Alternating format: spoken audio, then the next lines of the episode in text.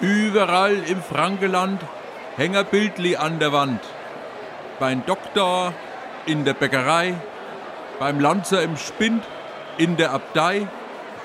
Auf den Bildern siehst du Menschen, doch leider oft auch Blumekränze. Leute, wo hocken, Leute, wo tanzen, doch wenn's du mich fragst, viel zu viel Pflanzen. Leider werden wir zu oft mit Kunst bedacht, wo du fragst, was der Künstler eigentlich beruflich macht.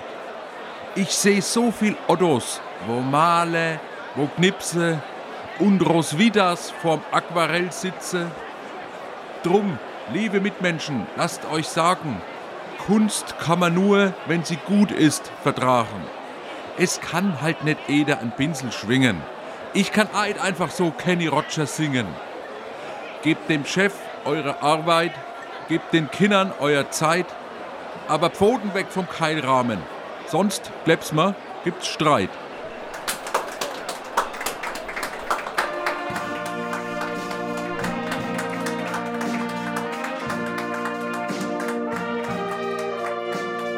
Rückkehr nach Rottendorf.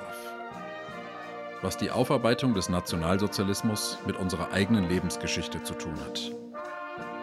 Von Clemens Tangerding. Episode 26 Kunst. Wenn man als Katholik aufwächst, dann begegnet einem ständig Kunst. Und zwar Kunst auf Liedzetteln, die vor dem Gottesdienst ausgeteilt werden. Solche Liedzettel werden aber nur bei besonderen Gottesdiensten hergestellt. Bei Taufen, Hochzeiten, Beerdigungen, Kindergottesdiensten. Bei den normalen Gottesdiensten singt man ja Lieder aus dem Gotteslob. Auf den Titelblättern der Liedzettel waren Bilder von Marc Chagall, von Sieger Köder und von Claude Monet. Ich glaube, die drei waren es.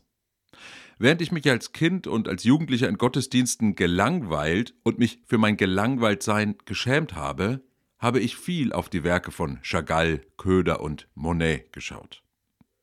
Mein bester Freund in der dritten und vierten Klasse hat mit seinem Vater in Rottendorf eine Ikone gebastelt, die ich mir natürlich in mein Zimmer gehängt habe. Aber diese Ikone habe ich nicht als Kunst wahrgenommen, sondern als Handwerk, denn Kunst kann man ja nicht einfach so basteln mit seinem Vater in der Werkstatt oder am Küchentisch. Als ich in der siebten Klasse Gymnasium war, erzählte eine Mitschülerin von mir, sie würde am Wochenende mit ihrer Mutter zusammen auf die Cézanne-Ausstellung nach Stuttgart fahren. Ich habe nicht verstanden, wer oder was Cézanne sein soll, aber ich wollte nicht nachfragen. Denn ich hatte das Gefühl, ich sollte das wissen. Das war einer der ersten Momente in meinem Leben, in denen ich dieses Schamgefühl empfunden habe, etwas über Kunst nicht zu wissen. Gleichzeitig spürte ich, dass ich zu dieser Gruppe dazugehören wollte, die wissen, was ein oder eine Cézanne ist. Ausstellungsbesuche und bestimmte gelesene Bücher und auch manche Kinofilme haben im Lauf der nächsten Jahre eine Gruppe vor meinen Augen geformt, zu der ich dazugehören wollte oder sollte, zu der ich aber von meinem Gefühl her nicht real gehörte. Es gab da also einen gewissen inneren Druck. In meiner Jugendgruppe waren viele Kinder aus besseren Familien. Und auch wenn meine Eltern beide studiert hatten und auch bei uns ein paar Bilder an der Wand hingen, habe ich mich minder bemittelt gefühlt in den Gesprächen über Kunst. Kunst zu kennen war also etwas Erstrebenswertes. Sie zu kennen, sage ich ganz bewusst, nicht etwas mit ihr anfangen zu können oder sie gar für etwas zu brauchen. Es ging um das Kennen, es ging um das Kennen und Aufsagen von Künstlernamen und ihren Werken und Formulierungen wie Cézanne ist so toll. Als ich 14 Jahre alt war, lief in Würzburg die Ausstellung Mensch Maria. Der Würzburger Domkapitular Jürgen Lenzen hatte Künstler und Künstlerinnen eingeladen, sich mit der Person Mariens oder wie ich als Katholik sagen muss, Mariä auseinanderzusetzen. Die Ausstellung löste sehr heftige Kritiken aus, weil Maria in einem Werk als Prostituierte dargestellt wurde, in Gestalt verdreckter Slips. In der Presse wurde damals zwischen den frommen Spießbürgern und den progressiven, weltoffenen, kunstsinnigen Freigeistern unterschieden. Die erste Gruppe lehnte die Ausstellung ab, die zweite Gruppe feierte sie. Ich fand diese Auseinandersetzung aufregend und ich bekam mit, dass Kunst eine Positionierung verlangen würde.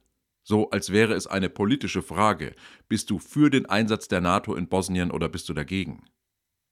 Diese Engführung hat die Auseinandersetzung mit der Kunst völlig in den Hintergrund gerückt. Wer ist Maria? Wer war sie? Was mache ich mit ihrer Überhöhung durch die Kirche? Warum sollte ich sie verehren? Welche Perspektiven nehmen die Künstler und Künstlerinnen dabei ein? Diese Fragen spielten während der Ausstellung kaum eine Rolle. Ich habe also damals Kunst immer noch nicht als etwas Bereicherndes und noch viel weniger als etwas Notwendiges erlebt. Ich habe im Studium irgendwann verstanden, dass, wenn ich einer Freundin gegenüber Mist gebaut habe, es gut ist, danach eine Postkarte mit der Friedenstaube von Pablo Picasso zu verschicken. Irgendwie wirkte das. Aber nicht, weil die Friedenstaube sie friedlich gestimmt hat, sondern weil die Friedenstaube ihr gezeigt hat, dass ich aus einem bestimmten Milieu stamme und dass dieses Milieu nicht das schlechteste ist. Die Taube hat also den wahrscheinlich berechtigten Ärger über das, was ich gemacht hatte, mit Status zu überdecken versucht. War das ein Kunsterlebnis, eine Kunsterfahrung? Sicher nicht. Eine meiner Tanten hat mit Mitte 60 Schmeichelsteine aus Speckstein gearbeitet und sie in einer Sparkasse in Thüringen ausgestellt. Körper, die sich umarmen, aber auch Körper, die ganz bewusst für sich stehen. Ich habe meiner damaligen Freundin davon erzählt und die Bilder gezeigt, und sie sagte ein paar Tage später zu mir, dass ich das Wort Schmeichelstein nie wieder in den Mund nehmen darf, weil es sie aggressiv macht. Dass Kunst verstört, habe ich ebenfalls im Studium erstmalig erfahren. Ich bin ja sehr katholisch aufgewachsen und nach dem Studium habe ich immer wieder Menschen getroffen, die sich vom Katholizismus losgesagt hatten so auch die ehemalige Gruppenleiterin meiner damaligen Freundin. Die Gruppe, in der sie Gruppenleiterin und meine Freundin Mitglied war, nennt sich Schönstadt Jugend. Bei der Schönstadt Jugend verfolgt jeder ein persönliches Ideal, abgekürzt PI. Davon hatte sich die Gruppenleiterin losgesagt und wollte jetzt ganz frei und unbekümmert leben. Sie lud uns zu ihrem Geburtstag in die Wohnung ein, in der sie und ihr Freund lebten, in Schweinfurt. Nachdem sie uns die Tür geöffnet hatte, zeigte sie uns ihre Wohnung und auch das Schlafzimmer.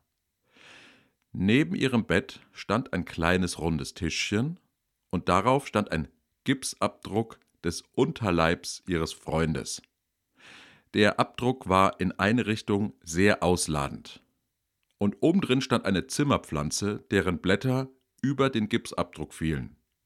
Die Sache mit der Pflanze war wohl ihre Idee. Diese in Gips festgehaltene Erektion war tatsächlich eine Kunsterfahrung für mich. Denn dieses Kunstwerk hat etwas getan, das man nicht tun durfte in meiner Gefühlswelt. Es hat mich mit einem inneren Verbot von mir konfrontiert. Dadurch, dass dieses Paar selbst aus der katholischen Welt stammte, war die innere Erschütterung besonders groß. Diese Irritation konnte nur ein Kunstwerk auslösen. Ein Gespräch, in dem die beiden mir erklärt hätten, dass sie sein bestes Stück eingipsen und ins Schlafzimmer stellen würden, hätte diese Wirkung nicht entfaltet. Kunstwerke behaupten, normale Gegenstände zu sein. Dadurch, dass man Gegenstände im Normalfall nicht anzweifelt, Kunstwerke aber genauso selbstverständlich im Raum stehen wie sie, können sie Verstörungen auslösen. Ich glaube, das gilt besonders dann, wenn das Werk etwas Alltägliches, etwas Bekanntes in sich trägt, wenn es nicht komplett neu ist. Dann kann es die Selbstverständlichkeiten, die wir in uns tragen, anzweifeln. Dann löst es etwas aus. Ich habe am vergangenen Freitag in Leipzig eine Ausstellungseröffnung besucht, in der Werke der Malerin Gabriele Worgitzki ausgestellt werden. Ihr Thema ist das Bauen und das Wohnen. Sie hat eine Wand in dem Ausstellungsraum bemalt. Sie hat also kein Bild dort aufgehängt, sondern extra für die Ausstellung auf die Wand gemalt. Und das Bild zeigt ein Haus, ein privates, neu gebautes Haus. Groß, protzig. Es sieht nach Geld aus. Sehr modern, Flachdach, quaderförmig angelegt. Und der Clou ist, oberhalb des Gebäudes, in der Luft, schwebt noch eine Hauswand. In denselben Maßen die die tatsächliche Hausfront hat. Es schwebt dort und symbolisiert für mich den Wunsch, dass das Bauen unserer Häuser in die gesamte Nachbarschaft, in die ganze Welt strahlen soll als etwas, das wir erreicht haben, das wir geschafft, das wir geschaffen haben. Dieses Haus ist gebaut, um auf die Außenwelt zu wirken. Unsere Häuser sind ohnehin schon groß und wir haben unglaublich viel Platz, aber diese schwebende Wand macht sie noch größer. Die Linien ihrer Häuser sind alle klar, konkret. Die Flächen, die Fluchten, alles ist akkurat und gerade. Gerade Linien markieren Entschlossenheit. Das habe ich von den Bildern von Gabriele Wogitzki gelernt. Nur ein leichter Schimmer über dem Bild deutet darauf hin, dass es kein reales Haus ist, sondern ein Haus in unseren Träumen. Das Bild bildet den Traum ab, den wir beim Bauen von uns selbst träumen. Und das Gemälde bildet etwas ab, was nur Kunst kann. Ich kann dafür keine Worte finden. Es bebildert ein Gefühl in mir, das ich oft habe, wenn Leute über ihre Bauprojekte sprechen oder auch über berufliche Pläne. Ich frage mich manchmal, was von den Plänen dazu dient, eine eigene, eine ureigene Idee umzusetzen und was dazu da ist, um unseren Status zu erhöhen, uns selbst Mitgliedschaften zu Gruppen auszustellen, in denen wir so gerne Mitglied sein wollen. Das Problem ist, Kunst selbst geschieht häufig in einem auf Außenwirkung bedachten Kontext. Beim Gallery Weekend in Berlin sind die auffälligsten Elemente die Besucher, Besucherinnen. Männer mit 50, immer in bunten Sneakern und mit Hornbrillen, jede zweite Frau mit einer total individuellen, einfarbigen Wollmütze. Zu der Kunst muss man sich innerlich richtig vorarbeiten und Scheuklappen anlegen, bevor man überhaupt irgendetwas erkennt auf den Bildern. In Arztpraxen von älteren Medizinern hängen manchmal Fotos des Arztes, die er selber gemacht hat. Sehr oft in Afrika. Denn wenn er gekonnt hätte, hätte er dort gearbeitet. Auf den Fotos Sonnenaufgänge mit Elefanten am Okavango-Delta. Er und seine Frau mit ein paar frisch geernteten Manioks in der Hand. Neben Afrika geht auch Tibet. Bunte Gebetstücher im Wind, davor der Arzt mit seiner Frau, den halben Jack Wolfskin-Laden am Körper. Das Foto hat natürlich der Sherpa gemacht, zu dem man immer noch per WhatsApp Kontakt hatte. So dankbar war der. So eine Dankbarkeit, die gibt es bei uns gar nicht. Ich habe vor ein paar Jahren bei einem Besuch in Kopenhagen in einem Museumsladen ein großes Ausstellungsplakat gesehen, und es hat sich alles in mir zusammengezogen, als ich es betrachtet habe.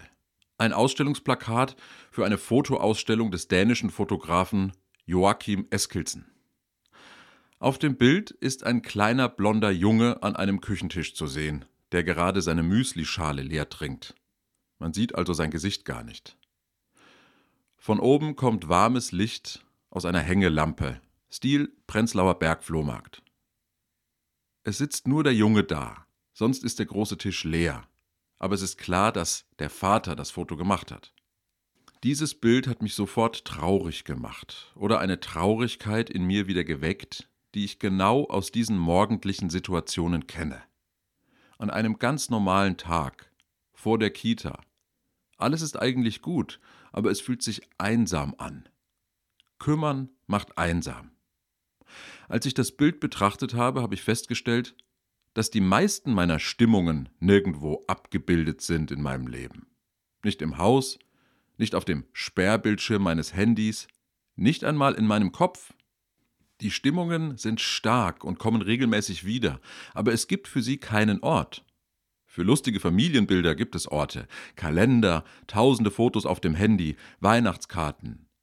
Aber die Einsamkeit des Kümmerns, das Ausgelaugtsein, die Melancholie, die sich einstellt nach zwei Stunden Spielplatz und Kindersprache, diese müde Erholung beim Lesen von Spiegel Online-Überschriften auf dem Klo, all das gab es bisher nicht.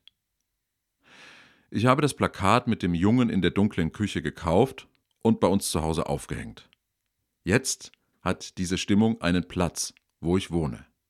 Inzwischen habe ich auch eine Lithografie von einem ebenfalls dänischen Künstler, Lars Norgard, aufgehängt.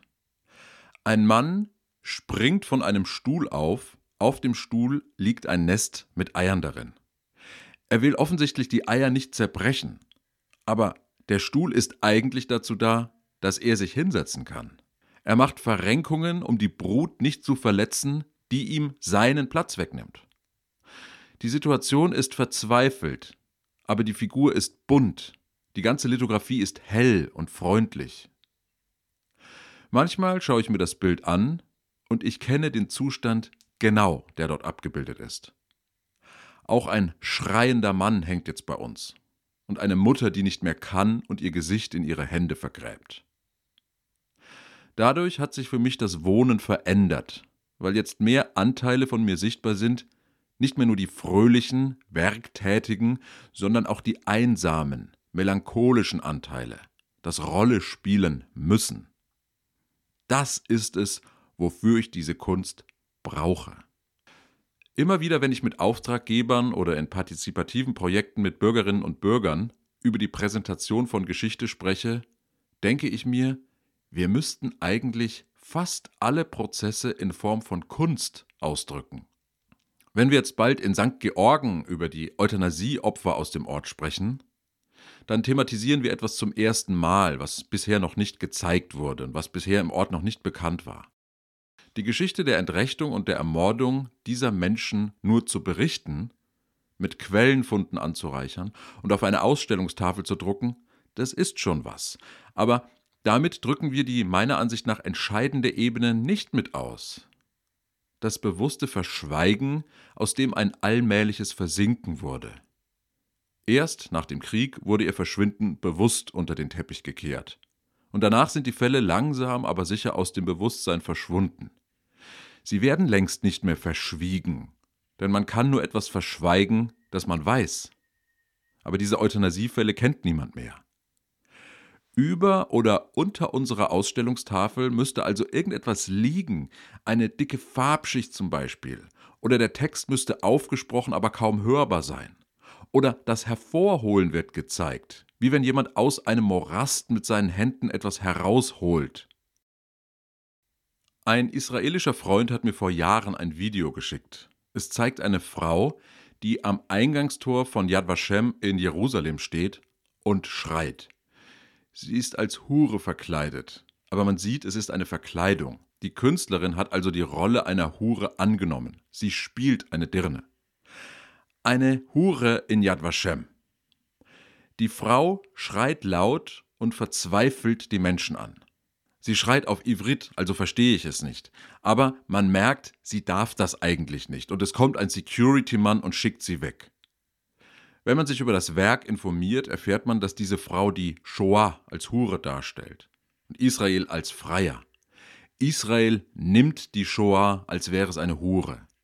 Der Staat schmeißt der Shoah-Hure ein paar Kröten hin, um sie dann zu benutzen, wie er will. Ich habe das gelesen und erst einmal innerlich abgewunken. Sowas ist einfach nicht mein Stil. Es spricht mich als Kunstwerk nicht an. Aber dann ist mir aufgefallen, dass in Yad Vashem immer alles sehr ruhig und würdevoll abläuft. Es ist still und andächtig, auch im Archiv, sehr verbindlich und freundlich. Die vielen jungen Soldaten und Soldatinnen der israelischen Armee, die immer in Yad Vashem anzutreffen sind, verhalten sich überhaupt nicht, wie man es von jungen Soldaten und Soldatinnen erwarten würde, sondern auch ganz würdevoll. Ich habe noch nie irgendjemanden dort schreien sehen. Diese Hure war die erste, die angesichts dessen, was man an diesem Ort erfährt, geschrien hat. Mir ist erst durch dieses Kunstwerk aufgefallen, dass die Reaktionen der Besucher und Besucherinnen nicht zu dem passen, was man sieht. Gibt es denn überhaupt Ausstellungen, die irgendeine andere Reaktion auslösen als dieses Schweigen und stille Umhergehen? Ich habe noch keine gesehen. So unterschiedlich Kunst ist, so uniform scheinen die Reaktionen auf sie zu sein. Ich habe in den vergangenen Jahren einige Künstler und Künstlerinnen kennen dürfen.